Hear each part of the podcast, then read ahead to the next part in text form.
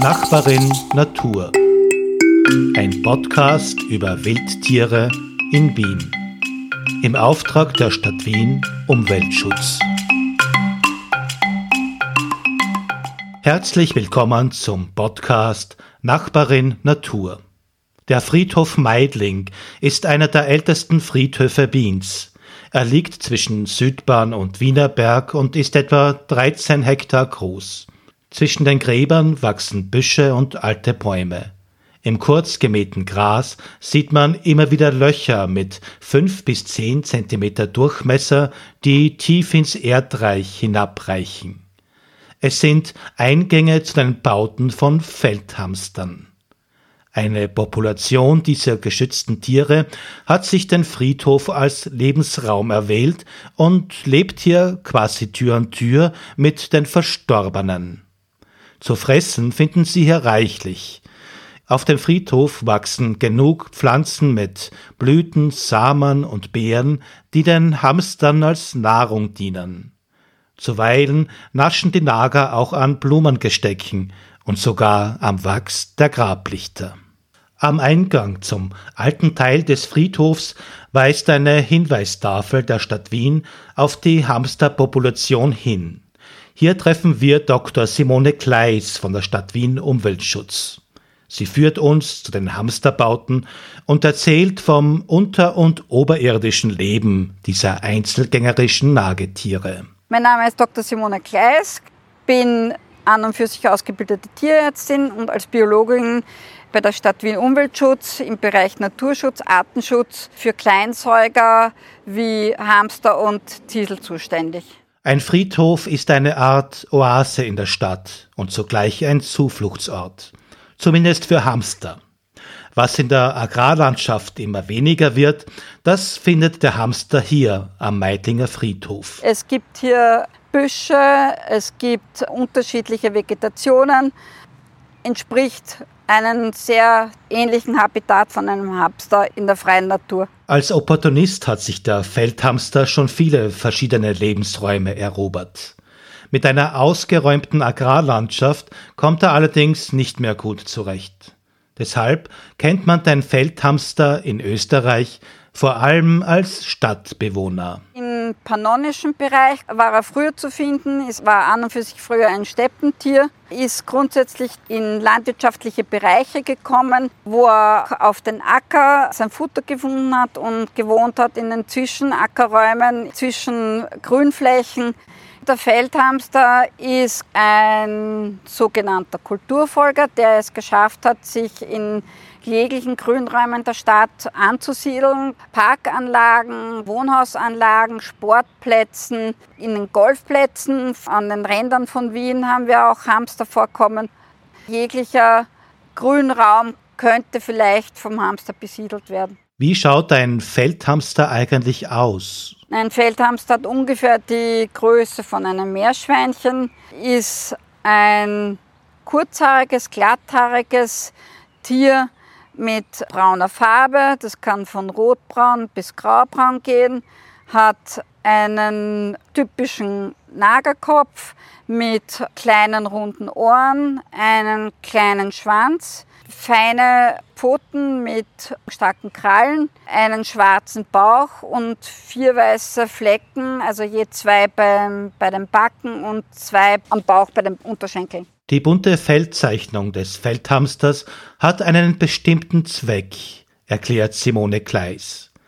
Auch die vier weißen Flecken auf der Bauchseite. Man kann annehmen, dass die braune Farbe am Rücken zur Tarnung ist und der schwarze Bauch mit den vier weißen Flecken zur Abwehr dient, weil wenn der Hamster sich in Gefahr glaubt, sich aufstellt und den schwarzen Bauch mit den vier weißen Flecken zeigt und dadurch eventuell das Maul eines anderen Wildtieres, eines Hundes, einer Katze, was auch immer, nachmacht. Kann man Weibchen und Männchen des Feldhamsters auf den ersten Blick unterscheiden? Gut genährte Männchen sind größer als die Weibchen. Sie haben eine stärkere Statur. Zum Teil kann man natürlich auch, wenn man den Blick hat, die Hoden erkennen, wenn man das Hinterteil sieht. Hamster sind Winterschläfer, die die dunkle Zeit in ihrem Bau verbringen. Wenn der Frühling naht, kommen sie wieder an die Oberfläche. Im Februar, März kann es sein, dass die Feldhamster ihren Winterschlaf beenden. Sie kommen an die, an die Oberfläche und weibliche Feldhamster sind relativ rasch aufnahmefähig und können relativ schnell tragend werden. Nach einer Tragzeit von ungefähr 20 Tagen wirft dann der weibliche Hamster in seinem Bau die Jungen. Der Wurf kann sechs bis zwölf Junge haben. Dieser Wurf wird dann drei Wochen aufgezogen. Nach einer Aufzucht von drei Wochen sind dann die Jungen so weit selbstständig, dass sie sozusagen an die Oberfläche kommen. Wir haben in der Praxis sehr oft beobachtet, dass auch im September noch Junge geboren werden können. Diese Jungen äh, haben die Möglichkeit, bei ihrer Mutter zu überwintern, haben aber eine schlechte Überlebenschance. Also grundsätzlich sind Hamster Einzelgänger. Ein weiblicher Hamster vertreibt die Jungen, damit es eben für einen neuen Wurf Platz gibt. Wenn Hamster den elterlichen Bau verlassen, müssen sie sich um einen eigenen Bau kümmern. Wer Glück hat, findet einen verlassenen Bau in der Umgebung. Wenn es einen verlassenen Bau gibt, dann übernehmen sie den natürlich auch gerne. Also ein Hamsterbau hat ungefähr einen Radius von zwei bis drei Metern, kann in eine Tiefe gehen von eineinhalb Metern, hat unterschiedliche Kammern. Da geht es um die Futterkammer, die Schlafkammer, das Klo. Also ist ein gut strukturiertes Höhlensystem. So ein Hamsterbau mit seinen verschiedenen Kammern ist ein sicherer Ort, um zu schlafen und zu überwintern. An der freien Oberfläche hingegen droht den Hamstern Gefahr von allen Seiten. Aber auch darauf sind sie vorbereitet.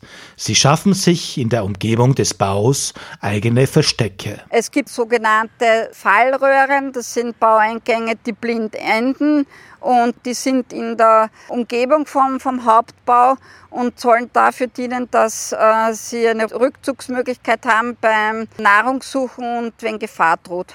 Die Hamster laufen immer denselben Weg zum nächsten Baueingang oder zur nächsten Fallröhre. Und das sind dann so richtige Trampelpfade. Die Trampelpfade nennen wir dann scherzhafterweise auch Hamsterautobahn. Das ist halt der sichere Weg, den der Hamster dann immer geht, den er kennt, den er immer wählt, damit er ja immer in Sicherheit ist. Wenn Gefahr droht, müssen Hamster rasch reagieren. Sie sehen gut und hören auch gut. Es müssen alle Sinne gut sein, damit sie eben halt schnell reagieren können, wenn sie wo an der Oberfläche nach Nahrung suchen. Hamster können sich mit Tönern und Geräuschen verständigen, vor allem wenn es um die Partnersuche und um Streit geht. Grundsätzlich machen Hamster Geräusche. Das ist auch, wenn sie paarungsbereit sind. Sie können natürlich sich auch eine Art Fauchen, Schnauben machen, also wenn sie sich bedroht fühlen. Aber Schreien ist jetzt nicht so das Übliche. Hamstermännchen haben einen etwas entspannteren Lebensrhythmus als Weibchen. Wenn sich ein Männchen im Sommer bereits gut vorbereitet hat und die Vorratskammer gefüllt ist, kann es sich unter Umständen schon im August in den Winterschlaf begeben. Weibchen, die im August, September noch einen Wurf haben, zu versorgen haben, die müssen natürlich in den Oktober hinein sozusagen munter bleiben und können erst dann in den Winterschlaf gehen. Das Erwachen beginnt ab Februar bzw. März. Unter Umständen sind aber schon früher die ersten Feldhamsteraktivitäten zu beobachten. Hängt dann auch davon ab, wie das allgemeine Wetter ist. Es gibt auch Beobachtungen, dass bei Warmwettereinbrüchen im Winter auch die Hamster genauso auch an der Oberfläche zu sehen sind. Hamster sind nicht wählerisch, was ihre Ernährung betrifft. Ihr Speisezettel ist vielfältig, mit Schwerpunkt auf pflanzliche Kost. Jegliche Art von Wiese, Gras, Blumen, äh, Sämereien, Getreide, Obst von früchtetragenden Sträuchern, zum Teil auch von Obstbäumen und jede Art von Getreide. Zum Teil haben wir auch schon beobachtet, dass Hamster auch in Parkanlagen, wenn von Kindern irgendwelche Essensreste verloren worden sind, wie Wurstsemmeln oder Pizzastücke, die auch probiert werden, aber das gehört grundsätzlich nicht zu seiner Mahlzeit. Zum Teil kann es auch passieren, dass Hamster Insekten und Würmer fressen, aber hauptsächlich ist der Hamster ein Pflanzenfresser.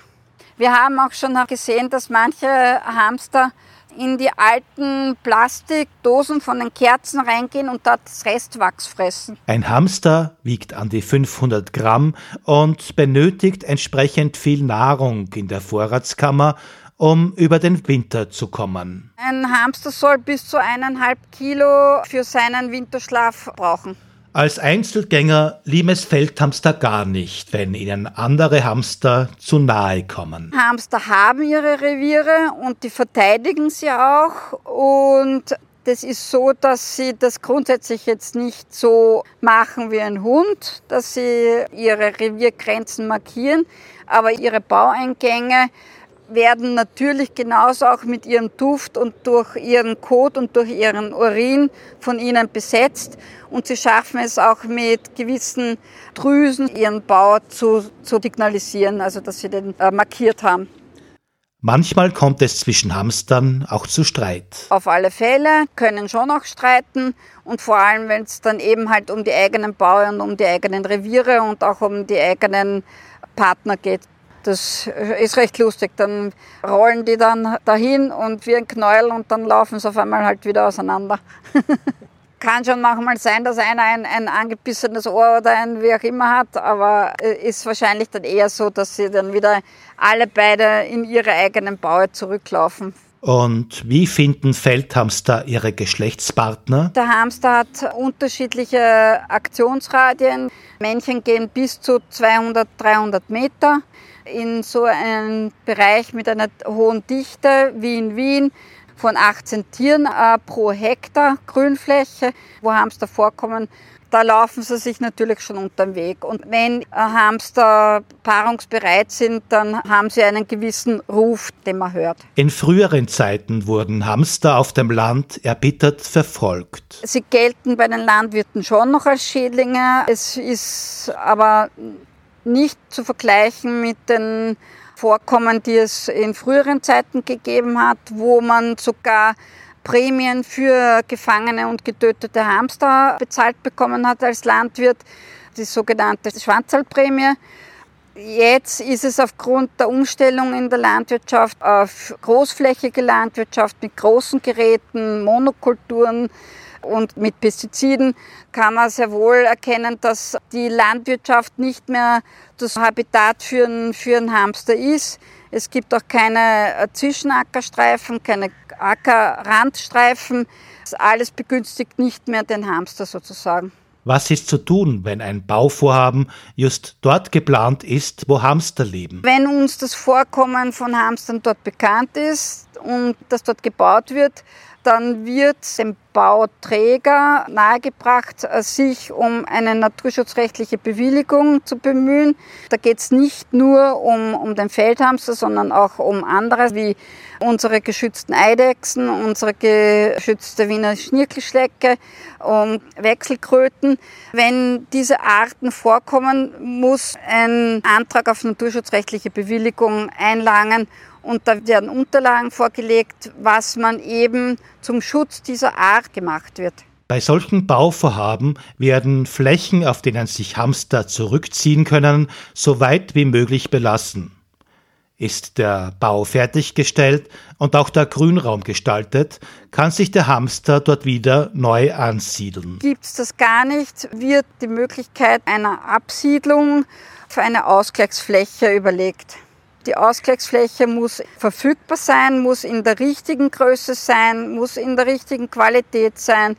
Die muss für den Hamster passen, muss eine bestimmte Zeit hamstergerecht gepflegt werden. Also da geht es um Marzregime, um Bereiten von Hamsterfutterplätzen oder Getreidestreifen, damit der Hamster sich dort eben ansiedeln kann und also dort auch bleibt. Es ist leider sehr oft, dass diese Fläche, diese Ausgleichsfläche nicht im direkten Umfeld sind und in vielen Fällen werden sie natürlich auch abgefangen und dort nach einem sogenannten Soft Release Methode dort angesiedelt. Man macht dort Initialröhren, lässt den abgefangenen Hamster dort in die Initialröhre rein. Die Initialröhre ist mit Heu und Futter schon vorbereitet. Dann wird, wenn der Hamster dort in der Röhre ist, wird diese Röhre abgedeckt mit einem Gitter, damit der Hamster nicht gleich die Röhre in der Panik verlässt. Und dann ab einer gewissen Zeit, wenn der Hamster sich nicht selber schon ausgebuddelt hat und in der Dämmerung, damit er halt keine Gefahren hat, wird der Deckel dann wieder weggenommen und der Hamster kann sich dann selbst an, einmal umschauen. Was sind die größten Bedrohungen für Hamster in der Stadt? Generell ist es so, dass wir das Problem haben, dass sehr viele Freigängerkatzen oder wilde Streunerkatzen sich in Wien befinden, die sehr wohl auch auf die Hamster gehen. Dann sind es die Hunde, die ohne Leine und ohne Beißkorb die Baue aufgraben können. Es ist so nicht zu erwarten, dass sie so lang dort und so tief in den Bau graben, dass sie den Hamster finden. Aber die Störung ist natürlich sehr hoch. Und das nächste sind dann halt die Freizeitsuchenden, die Erholungssuchenden, die natürlich in einem Grünraum, der immer kleiner wird in der Stadt, immer in höherer Zahl auftauchen. Wir haben dennoch äh, viele Wildtiere bei uns in der Stadt. Das sind die Marder, das sind die Füchse. Die gehen natürlich den Hamstern auch nach. Wir haben Greifvögel wie Falken, wie Bussarde. Wir haben andere Vögel wie die Krähen, wo wir auch schon gesehen haben, dass sie den Hamstern nachstellen. Was ist die beste Strategie, um Hamster zu beobachten? Naja, grundsätzlich äh, sind Hamster eben dämmerungsaktiv. Also im frühen Morgen bei, bei Sonnenuntergang kann man den Hamster am besten finden und beobachten. Die Plätze haben wir auf der Vorkommenskarte im, äh, bei uns auf der Homepage. Wie sollte man sich verhalten, wenn man Hamster beobachten will? Also grundsätzlich wird man selber äh, sehr vorsichtig sein müssen, weil der Hamster jegliche Unruhe schon vorher bemerkt. Und wenn man sich jetzt wirklich darum bemüht, den zu sehen, muss man mehr als ruhig und mehr als vorsichtig sich dem nähern und, und dorthin kommen, wo, wo man ihn erwartet, weil er sonst vorher schon weggelaufen ist und in seinem Bau verschwunden ist. Dass sich Feldhamster auf dem Meidlinger Friedhof recht wohlfühlen, soll nicht darüber hinwegtäuschen, dass ihr Bestand im gesamten Verbreitungsgebiet stark gefährdet ist. In Österreich steht der Feldhamster auf der roten Liste gefährdeter Tierarten und wird dort als vulnerabel bzw. verletzlich geführt. Das heißt, dass ein hohes Risiko besteht, dass die Tierart in unmittelbarer Zukunft in freier Natur ausstirbt. Hamster sind auf der roten Liste. Sie sind in Europa in einem sehr, sehr schlechten Erhaltungszustand.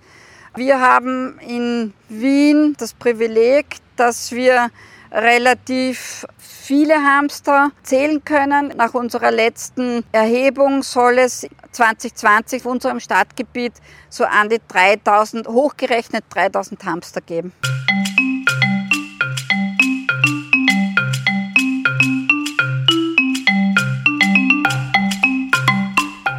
Sie hörten Nachbarin Natur, ein Podcast über Wildtiere in Wien. Im Auftrag der Stadt Wien Umweltschutz. Sprecherinnen Simone Kleis und Hartmut Schnedel. Gestaltung Daniela Lipka und Hartmut Schnedel.